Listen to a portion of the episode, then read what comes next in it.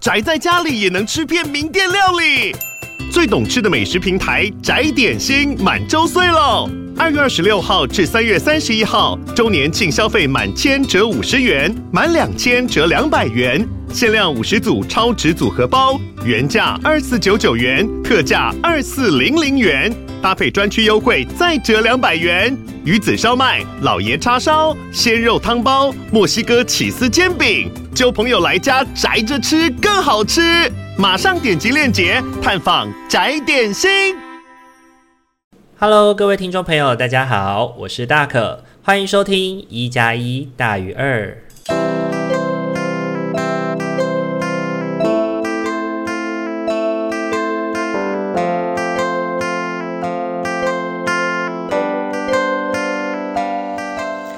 Hello，各位听众朋友，大家晚安！欢迎大家又在礼拜天的晚上回到我们一加一大于二的节目当中。大家这个礼拜过得还好吗？不知道大家有没有发现哦？今天的话呢，我们的片头曲以及呢，就是录制的声音，好像跟平常有一些不一样。没有错，因为大可呢这一周因为过于忙碌的关系哦，所以导致呢，就是得要在金门出差的时候才能够录制这一集。那这一周的周末来到金门工作，所以这一集也是在金门录制的。大家听到这一集开头的声音，有没有觉得跟以往很不一样呢？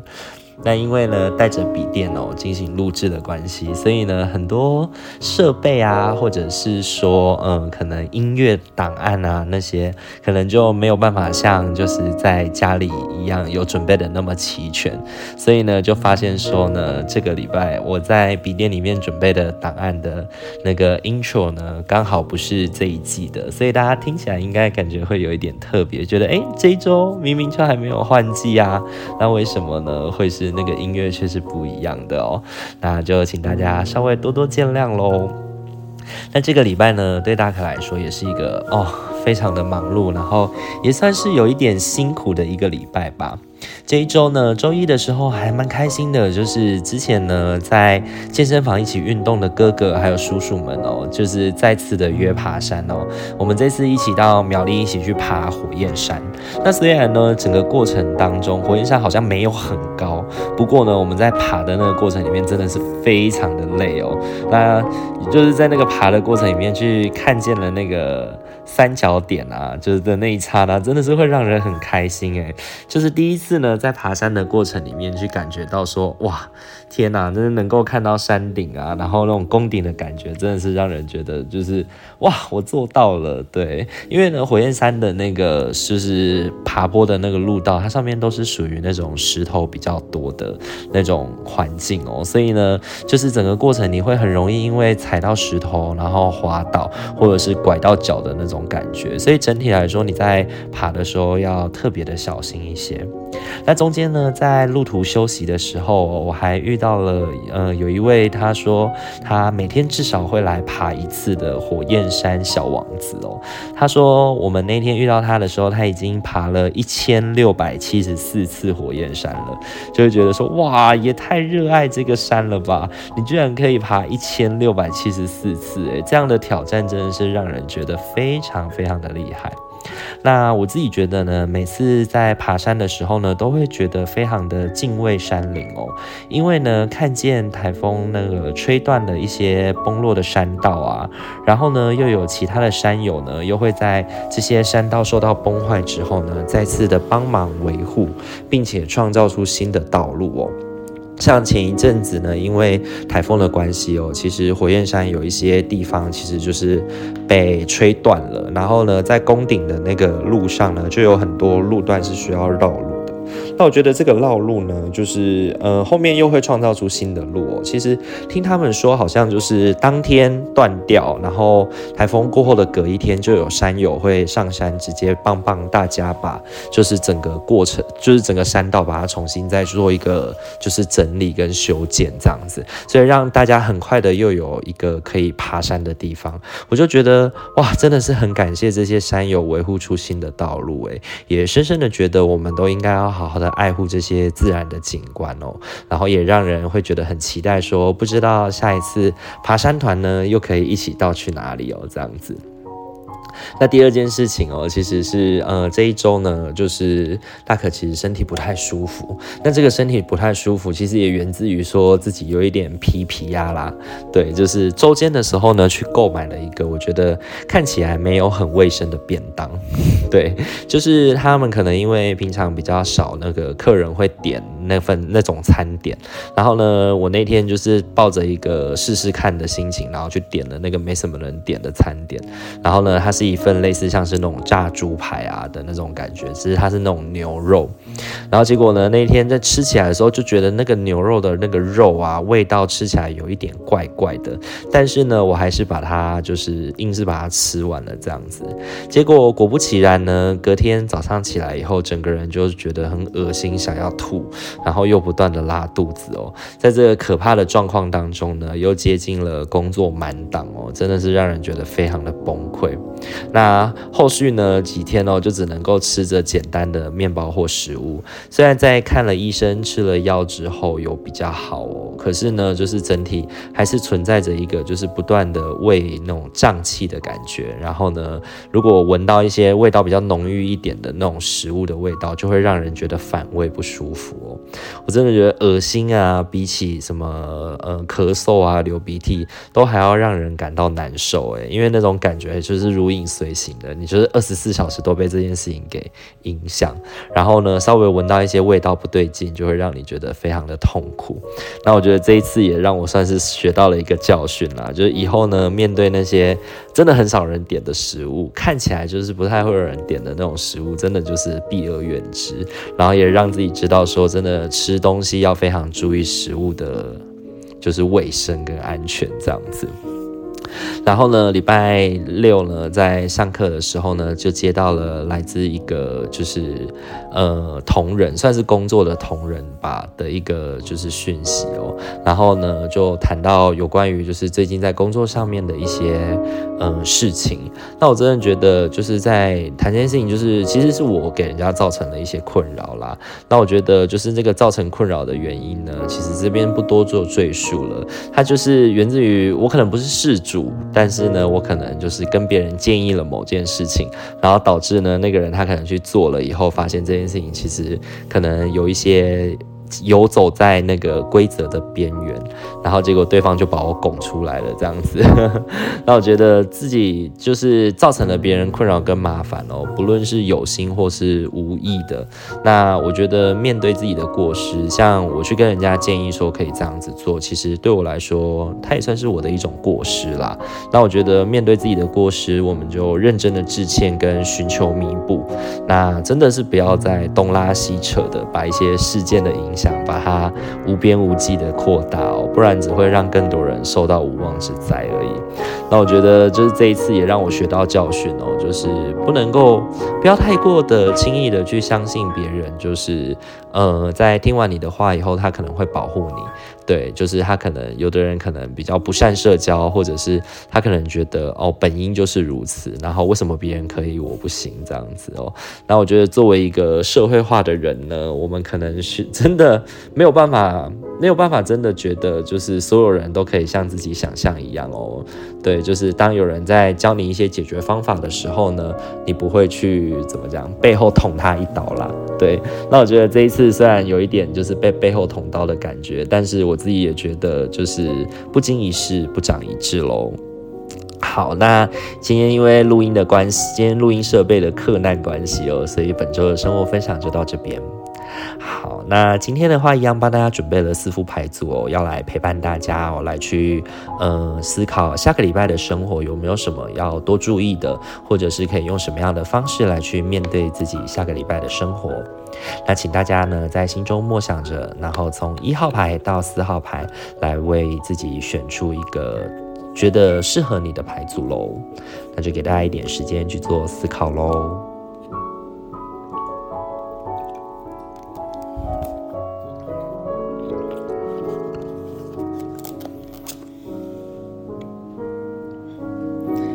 好，那首先的话，我们要来揭晓的是一号牌的伙伴喽。一号牌的伙伴，本周你抽中的天使牌是净化与排毒，怀着无比的爱与尊重，我们请你净化自己宝贵而敏感的身体。依照你的请求，我们会协助你找到肯定生命的方法来处理压力，并在你卸下旧有模式时，减轻你的伤悲。将你的担心、忧虑与顾忌交托给我们，然后去感觉自己刚经历进化的身体光彩与美丽。净化与排毒哦，这一周我觉得对一号牌的伙伴来说呢，特别要提醒我们的，应该是把我们自己内心的那些想法，那些想要走歪路的想法，做一个净化哦。就是这一周，当你有那个天使跟恶魔的，就是声音出来的时候，请你尽量都选择天使那一边，不要想着偷鸡摸狗，因为这个偷鸡摸狗很有可能会让你这一周呢摸到大鲨鱼哦。这一周你抽中的三张塔罗牌呢，分别是。圣杯国王、恶魔以及正义。这一周呢，我觉得对于一号牌的伙伴来说呢，抵御住诱惑呢，或许是一个最大的挑战哦。这周呢，可能有些事情会让你有便宜行事的机会，或者是可能过往很多人可能都按照这个惯例在做事，然后呢，可能很多人都这样子在做，然后你可能也想说，那就跟着做也没有关系，但这个过程可能会导致你就是呃被抓包，然后可能这个会招致形象的受损，对。如果你太过顺随着自己的欲望或惰性去做的话呢，很有可能就会被抓包。那所以呢，我觉得这周呢，还是跟一号牌的伙伴们建议，就是按部就班的来做，会是比较好的事情哦。因为正义的天平其实一直都在看着，一直都在平量哦。也就是说呢，有一些事情其实一直都有人在看着，一直又有人在关注。对，那有一种看破但不说破的那种感觉哦。那我觉得你能够去稳定的执行，或者是不偷鸡摸狗的，或者是当别人跟你说你为什么不这样做，但是这个所谓的这样做，可能是一种就是呃比较偷鸡摸狗，或者是比较寻求那种。旁门左道的方法，然后你反而说没关系，我按部就班来做就好了，反而能够让那些正在看着这些事情，可能是主管啊，或者是其他同事哦，对你刮目相看，认为你真的是一个很能够就是信任跟托付的人哦。那所以呢，我觉得对一号牌的伙伴来说，这一周如果有任何的，就是呃旁门左道的机会，千万不要走，千万不要走，会对我们是比较好的哦。那这是给一号牌伙伴的提醒。哦，本周你抽中的天使牌是净化与排毒。好，再来的话，要轮到的是二号牌的伙伴喽。二号牌的伙伴，本周你抽中的天使牌是新鲜空气。你的身体需要靠草木、植物及花儿所制造的氧气来恢复元气。今天花点时间到户外，尽可能的亲近自然之母的怀抱，也要将窗帘与窗户打开，让你的家再度鲜活。二号牌的伙伴，本周抽中的新鲜空气这件事情呢，我觉得要提醒我们的事情就是，这周呢，在人际关系的压力非常大的状态之下，你需要有一些时间跟空间留下来，好好的放松你自己，给自己呼吸新鲜空气的机会跟时间，让自己好好的想清楚哪些人是你值得付出跟经营的哦。本周你抽中的三张塔罗牌呢，分别是宝剑六。权杖十以及圣杯骑士。这一周呢，对于二号牌的伙伴来说，在情感的议题上面，我觉得有一种自顾不暇的状况发生哦。那我觉得这个自顾不暇可能源自于，就是有很多事情，就是人跟人之间的互动跟交流正在发生，然后那个状况有一种一波未平一波又起的感觉。那我觉得，当你被卷入了一场有关人际的风波当中的时候，你会很难马上的知道自己应该怎么去自处，或者是。怎么去表达自己的立场？那我觉得这一周对二号牌伙伴的提醒是：当你如果遇到这样的状况，会建议你最先做的是明哲保身，就是好好的韬光养晦，让自己隐藏起来，不要太过的，就是去努力做一些回应，或者是很快的选边站哦。因为呃，太容易发表自己的意见呢，很有可能会去被遭人利用哦。好好的就是冷静下来，韬光养晦，才能够去看清楚。哪些人，或者是呃要怎么去架构自己的论述是比较好的，然后还有哪些关系是其实值得你好好经营的，然后哪些人其实是可能会对你有一些，就是他可能只是想利用你啦，或者是他希望就是在这个过程当中跟你就是得到你的支持，可能可以帮助他在某些事情上面好像显得更加的合理一些。对，那我觉得这样子的状态其实我觉得不太好，那就建议嗯二号牌的伙伴呢，重点在于好好的隐藏好自己，然后不要太快的就陷入那种选边站的人际纠结里面哦。那这是给二号牌伙伴的提醒哦。本周你抽中的天使牌是新鲜空气。好，再来的话要轮到的是三号牌的伙伴喽。三号牌的伙伴，本周你抽中的天使牌是白日梦。如果你经常做白日梦，你会比较容易聆听与接收到我们的讯息。放松，敞开心胸接受，无需控制你的意念。只要留意任何的感觉、画面或是念头，就像在观赏一部电影，这就是创意所在。三号牌的伙伴呢，本周抽中白日梦这张牌呢，我觉得提醒我们自己的其实是，呃，你可能在自己身心状态稍微放松的时候呢，你比较能够去看见你。你的心内心真正面对这一周的挑战的时候，你真实的想法跟感觉是什么？因为我觉得这一周可能会面临比较复杂的复杂的状况，那这个复杂的状况可能会让你有一点就是两难。对，那这个两难可能源自于最近你出现在你身边的新伙伴哦。那你要能够看清楚呢，就是只能够透过白日梦这种让自己身心比较能够放松的状态，你才比较有机会去理清哦。所以这周当你感觉到不知道该怎么办的时候，请不要急着做决定。以外，让自己试图在找一个地方可以让自己身心放松的时候，再来思考要不要承接这些挑战哦。本周你抽中的三张塔罗牌分别是战车、圣杯一，还有月亮。这周呢，对于三号牌的伙伴来说，我觉得要特别注意的是那些你新认识的关系，或者是新认识的人哦，因为呢，他可能正是你这个礼拜招致你可能面对挑战、成功或失败的关键。那这边呢，我觉得就是这个人或这段关系带给你的挑战，可能会比收获来的更多。对，原因是因为月亮牌告诉我们，就是这一段关系其实要突破很多我们自己的舒适圈嘛，然后可能周边呢也会有非常多的挑战跟就是，呃，可能有小人啦的存在哦。那我觉得呢，你。可能在这个互动当中，你也的确看见了一些机会，就是你有可能看见了跟这个人认识，你可能可以获得一些机会，或者是你可能可以就是嗯，在某些事业上面可能更上一层楼啊。但是呢，要不要去抓住这个机会哦？其实我觉得端看你怎么去做思考跟决定。因为战车牌告诉我们，出征可能是必要的，或者是我们保卫家园嘛，或者是想要为自己的事业打下基础，其实是必要的。